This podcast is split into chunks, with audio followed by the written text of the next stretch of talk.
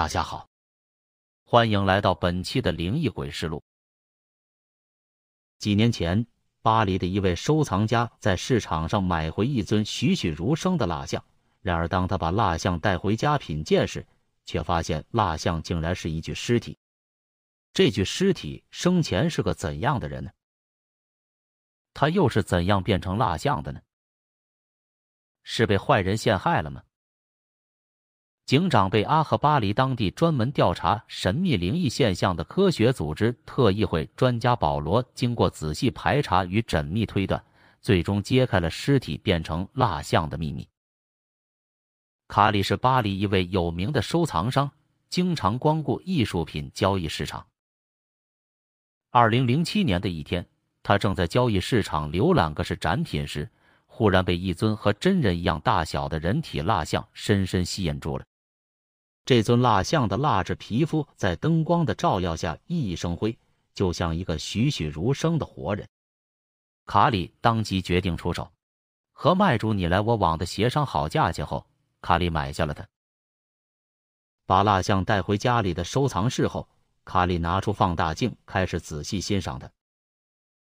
他抚摸着蜡像的表皮，指肚传来的细腻而又软硬适中的触感，让他感到有些异样。很快，他把目光停在了蜡像脖颈处的一串白铜项链上，它的颜色显得有些暗淡，吊坠上还有斑斑锈迹。蜡像带金属项链，卡里还是第一次见到，因为金属项链很容易在蜡像表皮上留下破坏性的划痕。卡里站起来，决定好好观察一下这个蜡像还有什么特殊之处。当他看到头发时，又一件不可思议的事情让他惊呆了，在他以前见过的所有人体蜡像里，头发一般来说是制作最粗糙的地方，通常是把收购来的人发处理后插进蜡像头顶的。也就是说，蜡像头发下的头皮绝对不会有像人类头皮一样的毛孔和纹路。但是这尊蜡像头皮的毛孔和纹路相当清晰，就像真人头皮一样。卡里心中不由升起一丝不祥的预感，他马上又对蜡像的指甲进行了详细查看，结果发现蜡像指甲显得有些灰黄，这在以往的蜡像艺术品里是不可能出现的瑕疵。于是他试着用打火机去烧灼蜡像长长的指甲，如果是化学材料替代品，应该马上燃烧起来，可是卡里却看到那指甲竟然一点点变黑。然后散发出一股难闻的焦臭味，卡里被吓得魂飞魄散。他决定报警，因为种种迹象表明，这绝不是一尊普通的蜡像制品，它极有可能是一具人的尸体。接到报警后，警长贝阿很快带人赶到卡里的家。初步检查后，法医认定蜡像就是一具尸体。但随后的检查却让包括法医在内的人瞠目结舌，尸体死亡时间至少在数十年以上。这具尸体生前是个怎样的人呢？他又是怎样变成蜡像的呢？是被坏人陷害了吗？被阿警长明白，要想破案，必须找到这尊人体蜡像的卖主。而失魂落魄的卡里在配合警方画像后。强烈要求警方把这具令自己不寒而栗的尸体带走。贝阿回到警局后，一边派人去交易市场查找原卖主，一边跟当地专门调查神秘灵异现象的科学组织特议会取得了联系。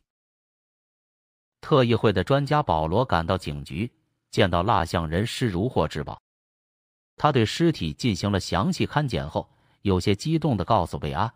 这具尸体呈现的完美蜡像状态，十有八九是尸体自己形成的。贝阿显然对这个不近乎情理的推论有些怀疑，因为人的尸体下葬不久后，肌肉和皮肤组织就开始腐烂，即使像木乃伊那样经过特殊处理，也绝不可能保持的这么完美。为了进一步探明原因，保罗和贝阿向上级申请，要求解剖尸体。解剖后的样本切片表明，尸体内部没有发现被任何化学物品处理过的迹象，可是尸体内部的脂肪和器官，甚至皮肤都呈现出粘稠的湿蜡状态。这种状态是人体细胞组织无法被分解、消融，所以死尸能保持着栩栩如生、容光焕发的容颜。但因为人体蜡像的卖主还没有找到，案件似乎又陷入到了无头的谜团之中。就在贝阿一筹莫展之际，保罗建议他把破案视线转移到墓地上，只有查到尸体被埋葬的基地，才有可能弄清他的蜡画之谜。保罗的话使贝阿眼睛一亮。贝阿说服上级出动警力对巴黎城内外的公墓逐一排查，但进展缓慢。这让贝阿警长很是郁闷。一周之后，警员押着一个中年男人来见贝阿。此人在一处公墓附近游荡时，被警察误认为是公墓管理人员，遂出示了蜡像照片，对他进行询问。不料他看了照片后，脸色骤变，眼神里满是恐惧。警察怀疑他与此案有关，便立即拘留了他，带回警局交给贝阿讯问。贝阿把那名男子带到蜡像前，那男子见到蜡像后果然很害怕。于是贝阿连夜对他进行了审讯。中年男子供认他是个盗墓贼，这具蜡像人尸是他从巴黎郊外的一个无主墓穴里偷来的。贝阿和保罗让盗墓贼带着他们找到了那具尸体的墓穴。他们看到这处墓穴并没有什么特殊之处，可是尸体为什么不腐烂，而且蜡化了呢？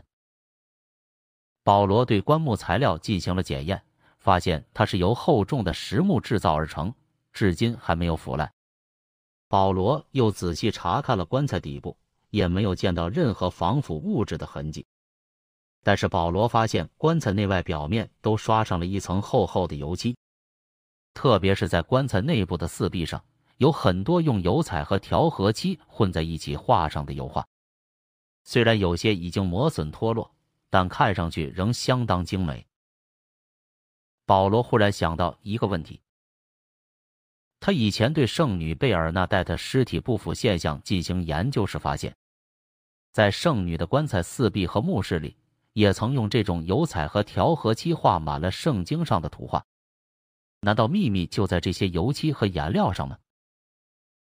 保罗和贝阿回去后，对取回的棺材彩画颜料样本进行了化验分析，结果和圣女墓里的完全一样，都是同一种油彩和调和剂。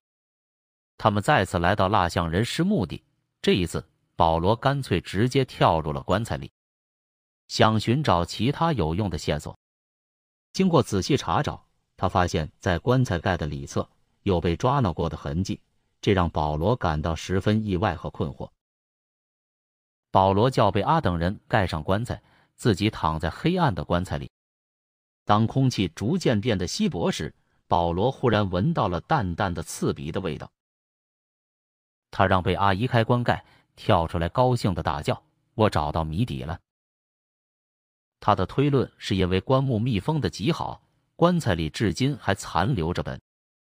而这正是死者尸体形成蜡像的原因。原来，油彩和调和漆的混合物中含有大量的苯，这种有毒物质对人体的危害之一，就是在大量吸入后会造成身体脂肪的皂化，俗称为失蜡现象。但如果人还在正常呼吸的话，一些苯会被陆续排出，只要不超量，一般不会给人造成脂肪彻底皂化的伤害。从这个死者的状况来看，应该是在患某种突发性疾病后被人误以为已经死亡。他在被掩埋后醒来，但虚弱的身体让他无法打开被钉死的棺盖，只能在上面留下一些抓挠的痕迹。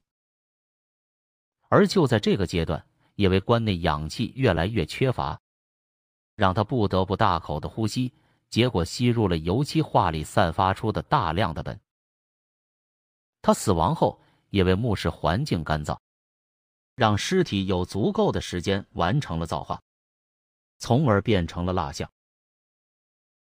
这就是今天的灵异鬼事。感谢您的观看。